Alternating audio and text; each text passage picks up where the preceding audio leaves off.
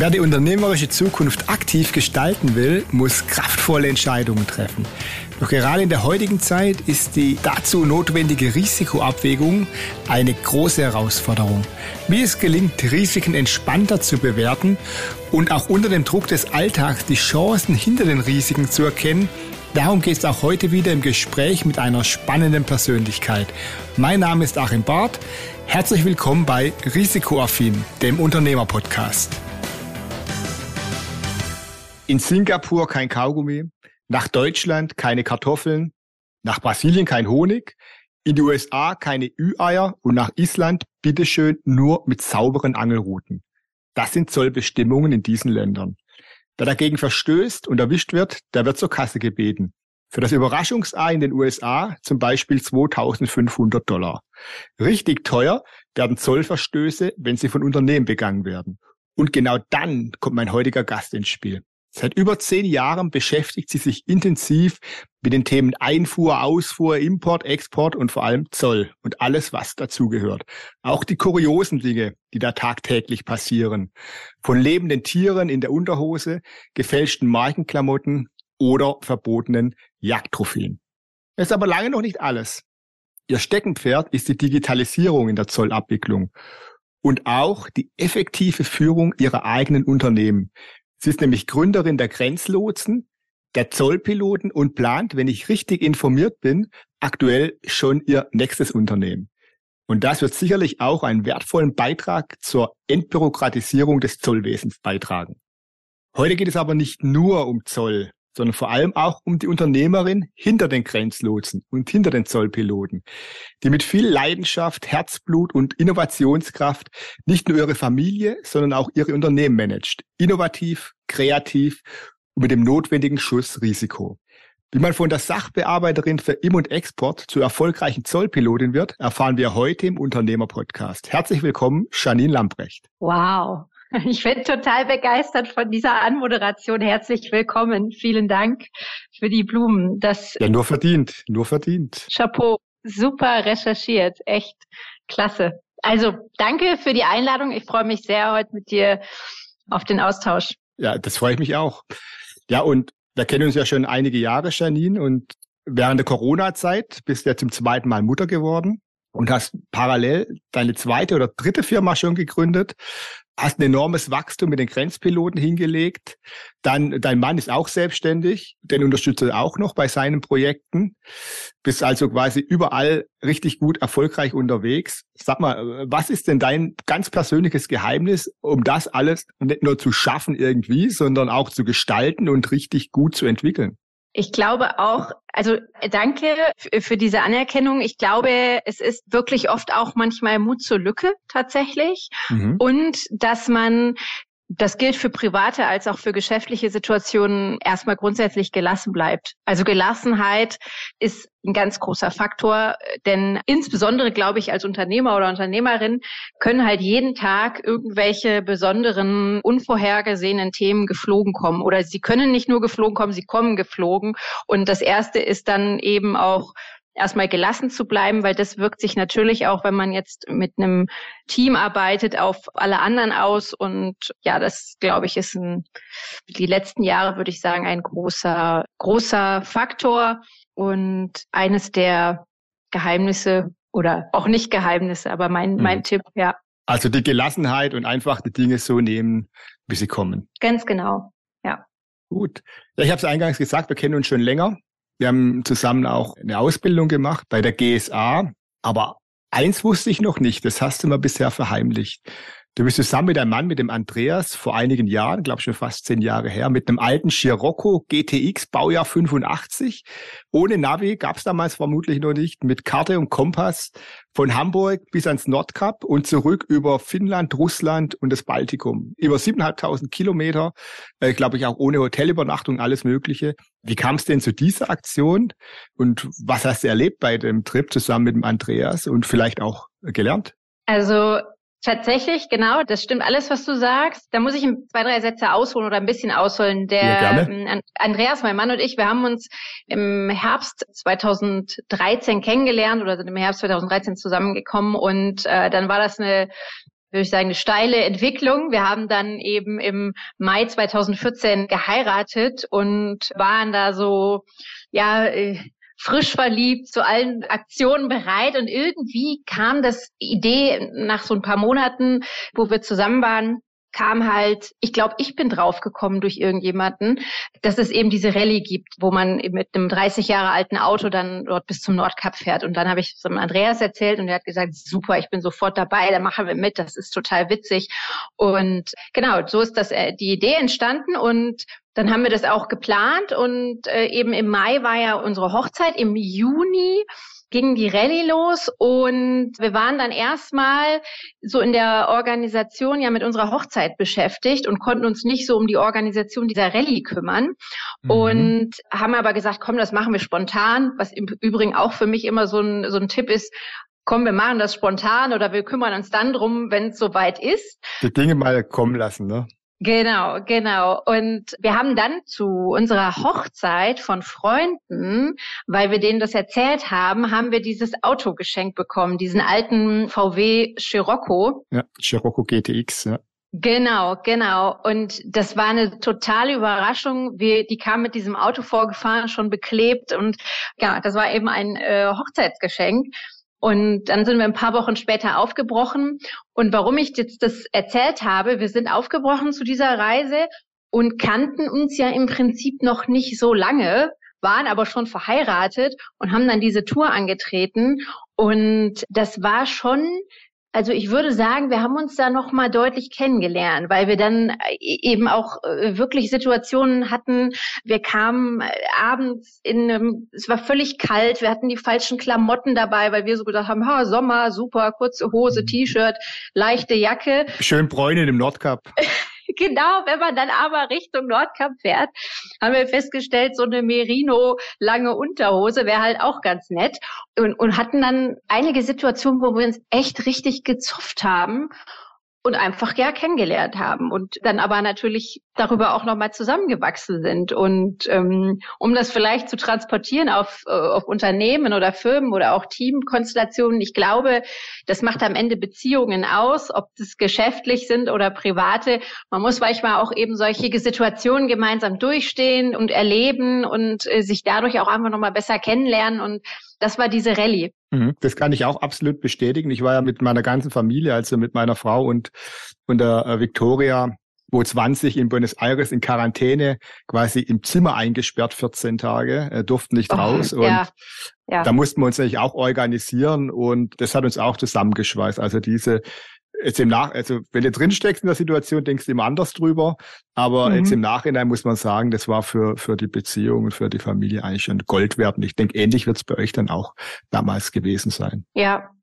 Ja, und ich finde, es gibt schon so ein paar grundsätzliche sag mal, Strategien oder Vorgehensweisen. Also wir sind jetzt vom Typ her beide so, dass wir eben immer aus der Situation das Beste machen. Also wir können teilweise Dinge nicht, also Situationen können wir in dem Augenblick nicht ändern. Das heißt, wir können sie nur annehmen. Und das ist eben genauso privat als auch geschäftlich so. Wenn mhm. was Unerwartetes geflogen kommt, ja, dann in dem Moment musst du den Ball annehmen und dann überlegen, okay, was, was mache ich jetzt damit und was kann ich vielleicht sogar auch Positives daraus ziehen.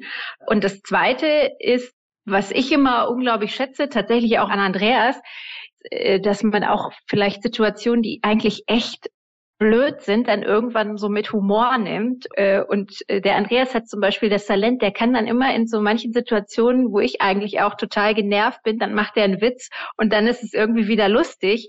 Und deswegen ist Humor und positive Grundeinstellung mhm. ist für mich tatsächlich total zentral. Ja. Okay, ja, absolut. Stimme ich dir zu. Ich habe es eingangs gesagt, du bist ja ein Hans Dampf in allen Gassen, Firmenfamilie, äh, Nordcup mal kurz mit dem alten Scirocco, äh, du nimmst alles mit, kommst aus dem Triathlon, machst viel Sport.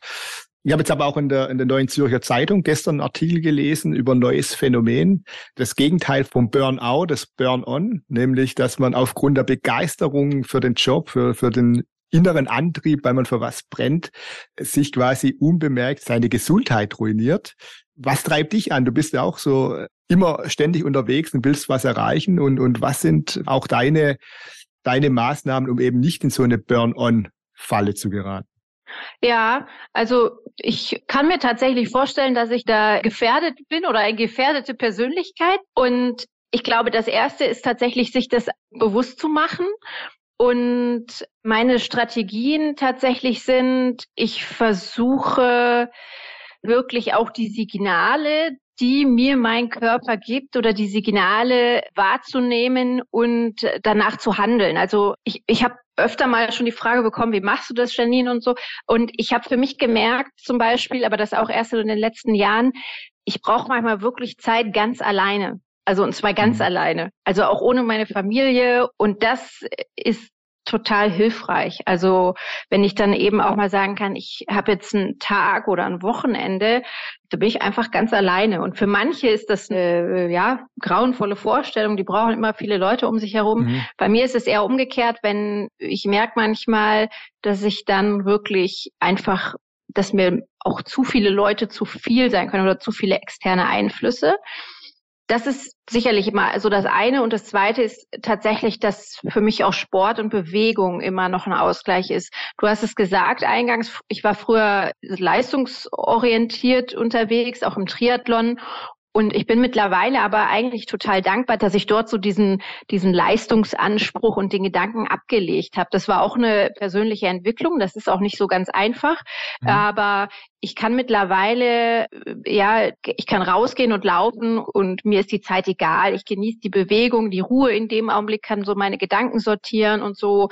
Und ja, Zeit alleine, Bewegung, Sport, das ist, glaube ich, wirklich eine gute Strategie und ein Ausgleich für mich und aber auch sonst Zeit mit Freunden. Ich habe ganz alte Freundinnen, die mich schon aus der Kindergartenzeit kennen, die schätze ich auch total, weil das gar nichts mit meiner Rolle bei der Arbeit oder im Beruflichen zu tun hat, weil es natürlich schon auch so sein kann, diese Rolle kann ja irgendwie so auffressen und jeder sagt, wow, toll und super und, und die Gefahr ist auch da, dass man sich tatsächlich nur noch darüber sieht oder definiert und deswegen versuche ich das ganz bewusst auch in Freundeskreisen und ähm, gar nicht so zentral werden zu lassen. Zum Beispiel mit meinen eben wirklich alten Freunden, Freundinnen. Die dich quasi noch aus dem Sandkasten kennen. Genau, mit denen rede ich gar nicht über die Arbeit. Wirklich nicht. Hm. Also, weil ich es nicht wichtig finde. Okay. Also zusammenfassend habe ich es jetzt so verstanden, hör mal in dich rein, also jeder ja. Einzelne, hör mal in dich rein, ja. äh, was tut dir gut und mach da davon einfach was und zieh's auch wirklich durch. Ne? Bei dir war es jetzt mal ein Wochenende Line sein, den Sport ohne den Leistungsgedanken und ein Freundeskreis, der breit aufgestellt ist und, und dir entsprechend die Möglichkeit gibt, auch mal abzuschalten. Ja. Perfekt. Ja, das ist das eine. Das andere, wo du mit dein Geld verdienst, ist die Zollberatung. Und die hört sich vermutlich für die Hörer äh, genauso spannend an, wie wenn ich mit meiner Datenschutzberatung und mit der DSGVO um die Ecke komme. Wir haben beide keine Chaka-Chaka-Themen. Es ist alles erklärungsbedürftig und im Regelfall sind unsere Kunden von den Themen, die wir beraten, ziemlich genervt.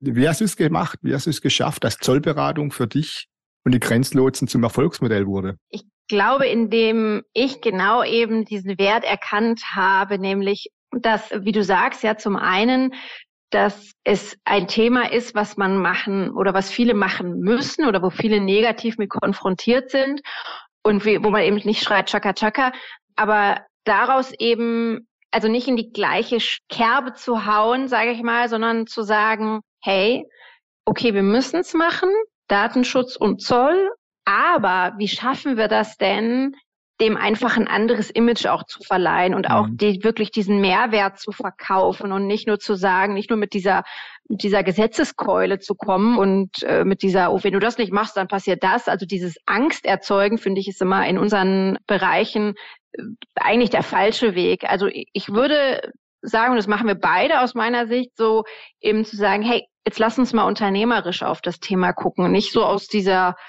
Behördenbrille oder mit dieser Gesetzeskeule zu kommen, sondern zu sagen, mhm. ja, okay, jetzt lass uns mal einen unternehmerischen Blick darauf werfen. Und unternehmerisch heißt eben, okay, was für einen Mehrwert kann ich eigentlich daraus ziehen? Und ja, so okay, würde ich ja. sagen.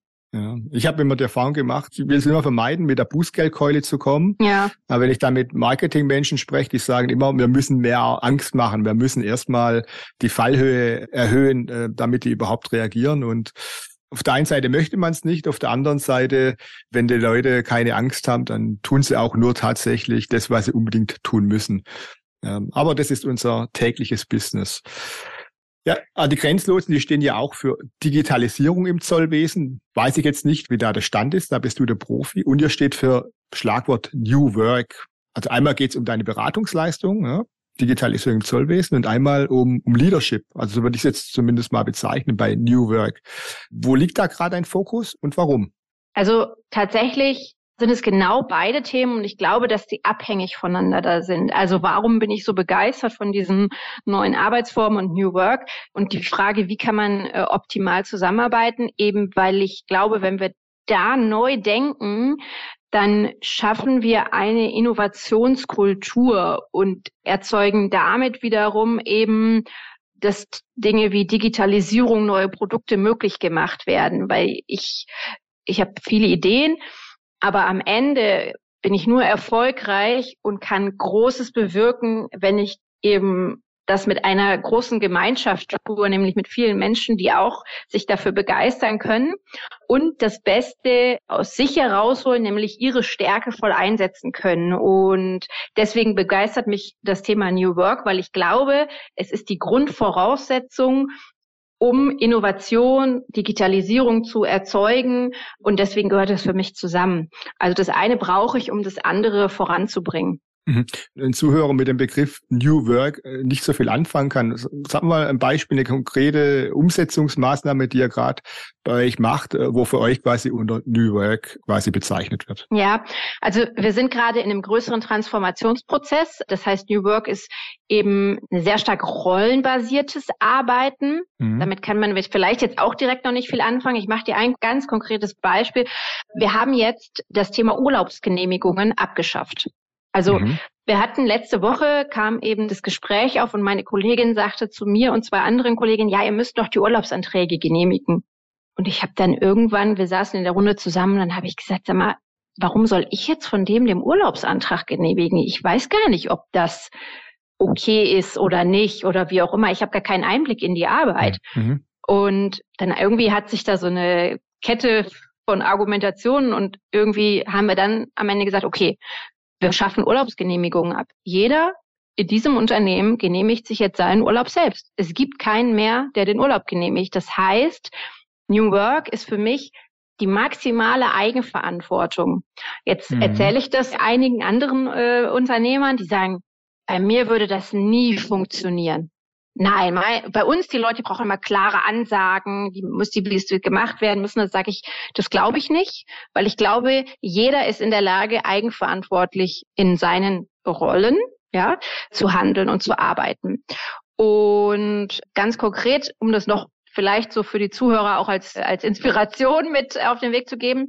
Bei uns ist es jetzt so, dass eben jeder genehmigt seinen Urlaub selbst. Mhm. Voraussetzung ist, dass äh, der oder diejenige eben das natürlich im Team abklärt, also eben sich kollegial verhält. Und Voraussetzung ist auch, und da haben wir tatsächlich eine Unterstützung, dass der oder diejenige zwei Wochen vor seinem Urlaub eine Checkliste von uns bekommt, wo man sagt, okay, wer dass man das wirklich zwei Wochen vor seinem Urlaub anfängt zu planen, damit dann zum Zeitpunkt, wenn derjenige in Urlaub geht, wirklich alle Dinge erledigt sind. Das hat auch den Hintergrund, weil wir beispielsweise Kollegen haben, die arbeiten im Januar auf einem Projekt, aber im September, wenn dann der Urlaub ansteht, dann ist es ein ganz andere, haben wir eine ganz andere Vertretungskonstellation. Deswegen das, was ich im Januar gedacht habe, ist im September vielleicht schon gar nicht mehr relevant. Und wir haben aber immer dann oder es macht eigentlich Sinn, wirklich diese zwei Wochen vor seinem Urlaubsbeginn das aufzuplanen. Und ja, das ist New Work für mhm. uns.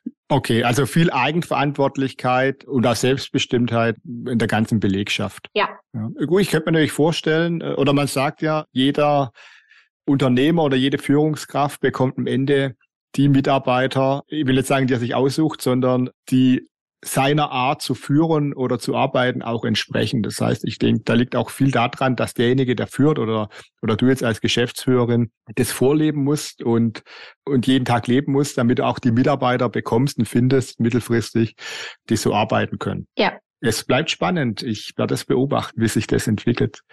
Zurück zum Zoll, zu Zollthemen. Was sind denn es auch für uns aus Unternehmersicht 2023 äh, die Zollthemen, äh, die wir beachten müssen? Gibt es da Veränderungen, neue Gesetze, irgendwelche To-Dos, um Strafen zu vermeiden? Oder wir sind ja heute bei risikoaffin. Welches Risiko können denn Unternehmer vielleicht noch eingehen, um die Zollbürokratie ein bisschen zu umgehen, ohne gleich eine Strafe zu kriegen? Oh, schwierige Frage. Ich greife erstmal das erste auf. Was sind mhm. so 2023 oder vielleicht auch darüber hinaus so ein paar besondere Themen? Also klar ist Russland-Embargo ist natürlich das, was uns auch 2023 äh, noch und die Unternehmen eben begleitet und sicherlich besonders ist, eben auch, weil es für Unternehmen extrem komplex ist, diese ganzen Verordnungen und die Anhänge in diesen Verordnungen wirklich sauber durchzuprüfen. Also das ist ein Thema. Dann gibt es jetzt, das ist ganz spannend, eben auch solche immer stärker Klimathemen, die sich irgendwo auch dann im Zoll, in der Zollabwicklung wiederfinden, also Plastiksteuer, Entwaldungsverordnung. Da habe ich letztens mit einem Kollegen drüber gesprochen, wo, wo man teilweise dann ja in der Zollanmeldung Geokoordinaten angeben muss für bestimmte Produkte, wo das angebaut wurde oder herkommt. Also das ist, glaube ich, echt teilweise ein ganz schöner Anspruch. Also für Unternehmen, die Zoll- und Exportkontrolle organisieren und umsetzen, ist sicherlich immer, und das ist ein konstantes Thema, dass Daten und Stammdaten in richtiger Qualität und Güte vorzuhalten, das ist ein ongoing Thema. Egal aus welcher Verordnung und aus welchem Themenfeld das letztendlich resultiert, ob das die richtige Zolltarifnummer ist, ob das die Frage ist, darf das äh, Produkt nach Russland ja oder nein, ob das eben die Anforderungen aus der Plastiksteuerverordnung oder Entwaldungsverordnung sind. Also Daten zu ermitteln, dann vorzuhalten, so dass man auch sagen kann, Zollabwicklung kann bei uns wirklich auch sicher automatisiert erfolgen und nicht mit, ich tippe irgendwo was ab oder suche da irgendwo was raus. Also das ist ja nicht das, was wir wollen. Aber die Datenanforderungen werden auch jetzt mit Atlas-Umstellungen, das sind eben diese Schnittstellen zur Zollverwaltung, die werden noch größer werden. Und von daher, das ist teilweise für die Unternehmen echt mhm. ein umfangreiches Thema und sicherlich auch nicht so einfach zu organisieren. Und ich glaube, dass man da auch ich sag mal, die 100 Prozent wird man nicht erreichen. Also nur mit einem Wahnsinnsaufwand. Also ich kenne zum Beispiel kein Unternehmen, wo 100 Prozent aller Artikel eine richtige Zolltarifnummer haben. Ich behaupte, das gibt es nicht. Also es sei denn, man hat nur ein oder zwei Produkte dabei. Aber jetzt eben so produzierende mhm. Unternehmen, ja, oder eben Handelsunternehmen, die haben eine Wahnsinnsartikelstamm, da kommen ständig neue Sachen hinzu. Da muss man irgendwo so die, die richtige Mitte finden und die richtigen, also mit dem Blick auf das Wesentliche eben fokussieren. Mhm. Also mit einer guten Beratung ist schon mal sehr viel getan, dass man zumindest mal von diesem hohen Risiko einer Strafe ein bisschen, ja. bisschen wegkommt. Ja. ja. Und für die Unternehmer kommt ja noch mehr zu 2023. Seit 1. Januar gilt das Lieferketten-Sorgfaltspflichtengesetz. Ich glaube, äh, wird jetzt auch, auch unter die längsten Wörter, äh, deutschen Wörter wahrscheinlich mit aufgenommen. Gilt jetzt erstmal für Unternehmen ab 3000 Mitarbeiter, geht dann runter auf 1000. Positiv für mich, es kommt auch das Hinweisgeberschutzgesetz. Das müssen die Unternehmen ab 50 Beschäftigten auch äh, 2023 umsetzen. Es wird äh, nicht langweilig, was die Bürokratie in Deutschland betrifft. Und ja, da wird es vor allem uns nicht langweilig. Hast du noch weitere Planungen für dieses Jahr jetzt auch am Unternehmen, ne? New Work, ist das schon im Prozess bei dir? Steht noch was anderes an? Was planst du aktuell? Also wir werden sicherlich unter dem Motto Fokus werden wir dieses Jahr planen und umsetzen, also wirklich fokussieren auf das, was wir wirklich schon gut können. Und ein weiteres Thema, was wir dieses Jahr äh, umsetzen werden, ist viel stärker ein Community-Gedanken oder äh, Community-Aufbau betreiben. Denn ich glaube, man muss eben wirklich auch als Unternehmen, sage ich mal, über seine eigenen Unternehmensgrenzen hinaus denken. Und Community heißt für mich tatsächlich auch zu sagen, viel stärker unsere Kunden vielleicht gegenseitig auch in Austausch zu bringen, eben auch Partner noch, also Partnerschaften noch viel stärker pflegen mit Unternehmen, die ja, vielleicht auch das Gleiche machen wie wir, aber wo man sich nochmal auch abgleichen muss, hey, in welchen Punkten kann ich dich eigentlich empfehlen?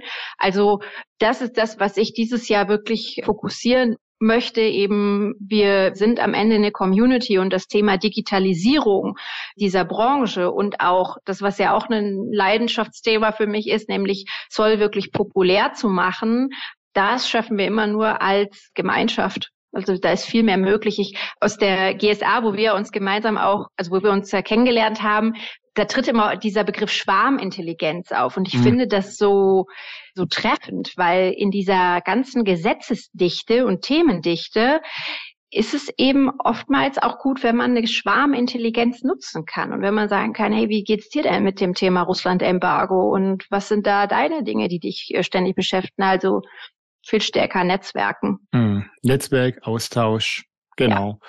Das sind so die Themen. Und natürlich, wir gemeinsam, so hoffe ich doch, das Thema DSGVO. Ja. Super, Janine. Ich danke dir. Das war wirklich hochspannend, hochinteressant und äh, jetzt, ich weiß, warum äh, du es schaffst, das Thema Zoll dann so zu verpacken, dass es einen auch interessiert zum Schluss. Es gibt ja die kuriosen Geschichten, ich habe es ja eingangs gesagt, äh, was alles geschmuggelt wird, ausgestopfte Tiere, irgendwas Lebendiges an Körperteilen angebracht. Was war denn dein persönliches Highlight, was du erlebt hast mit irgendwelchen Schmugglern oder, oder Zollkuriositäten? Äh, da gibt's ja alles Mögliche. Was ist dein ganz persönliches Highlight? Also darf ich drei erzählen? Ich mache es auch kurz. Natürlich darfst du auch drei erzählen. Also das erste ist tatsächlich, das habe ich selber erlebt, da hatte ich auf einmal tatsächlich einen geschäftlichen Anruf von einem Chinesen, der irgendwie an der von der Schweiz über die deutsche Grenze gefahren ist und mir erzählt hat, dass er ja eigentlich nur zwei, drei Zigarillos im Gepäck hätte und jetzt auf einmal irgendwo da festgehalten wurde. Und ich konnte das gar nicht einordnen und habe dann gesagt, naja, schicken Sie mir mal die Unterlagen zu. Dann hat er das, hat er das geschickt. Dann hat man erkannt, okay, das hat sich nicht nur um zwei, drei Zigarillos gehandelt. Ich habe das dann wirklich, habe es abgelehnt, habe gesagt, das ist nicht das, was wir machen. Da müsste er sich an jemand anders wenden und auch nichts mehr von dem Kollegen gehört. Zwei, drei Tage später kam irgendwie so eine ganz große Zoll-News. Sie hätten einen äh, Chinesen an der Schweizer-deutschen Grenze äh, aufgegriffen mit mehreren Kilos Zigarillos und Whisky und so. Also ein, ein riesen Schmugglerfall, der da aufgedeckt ja. wurde. Da dachte ich, ja, okay, der war auch, den habe ich auch kennengelernt. Mhm. Das war das Erste. Das Zweite ist, was ich gehört habe jetzt in einem Podcast, tatsächlich vom Zoll selbst. Da hat mhm. eine glaube ich, Abfertigungs Beamtin oder so erzählt, dass jemand hat einem Menschen in den USA äh, das Leben gerettet und einem sehr vermögenden Menschen. Und der Vermögende hat dann dem anderen irgendwie wahnsinnig viel Gold geschenkt. Mhm. Das war im Wert von über vier Millionen Euro umgerechnet. Und dadurch, dass es irgend, das habe ich nicht im Kopf, eine Zollaussetzung oder irgendwas, eine Besonderheit gab, konnte er dieses ganze Gold eben auch zollfrei importieren. Und das war natürlich ein super Glücksfall. Das ist die zweite Story, die fand ich sehr interessant, also auf der Podcast-Seite vom Zoll. Und die dritte Story ist natürlich, dass diese Schmugglergeschichte, wo jemand eben lebende Kolibris in der Unterhose äh, mhm. transportiert mhm. hat, die fand ich auch ziemlich kurios, aber die kennst du, glaube ich, schon. Die kenne ich, die Hörer können sie nicht, aber jetzt, jetzt wissen sie es, da hat einer mhm. tatsächlich versucht, oder äh, ja, als versucht, der wurde erwischt. Vielleicht hat er es davor auch erfolgreich schon gemacht. In der Unterhose die Kolibris transportiert. Ich möchte nicht wissen, äh, wie sonst noch so aussah in dieser Unterhose. Aber nee, das möchte ich auch nicht.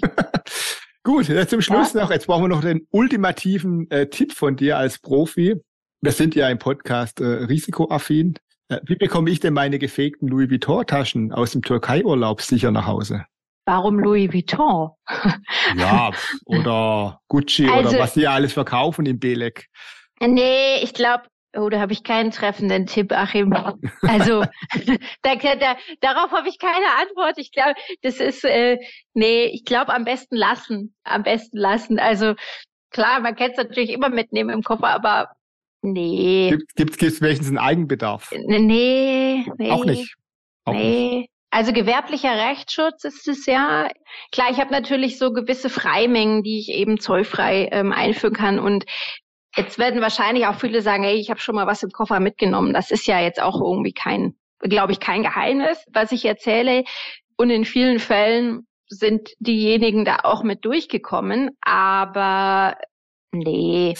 Also das heißt, wenn der Zoll einen rauszieht, dann hat man Pech gehabt, auch wenn es nur eine Hose ist oder ein paar äh, Turnschuhe oder was auch immer. Ja, und ich glaube auch die Beamten sind da echt, also die haben da ein gut, glaube ich, ein gutes Gespür, ja. Die mhm. ähm, klar, aus welchen Regionen kommen die Flieger, wie sehen die Leute aus, was haben die für Koffer dabei und so weiter und so fort. Also da, das sind, glaube ich, sehr erfahrene Kollegen ja. am Start. Ja.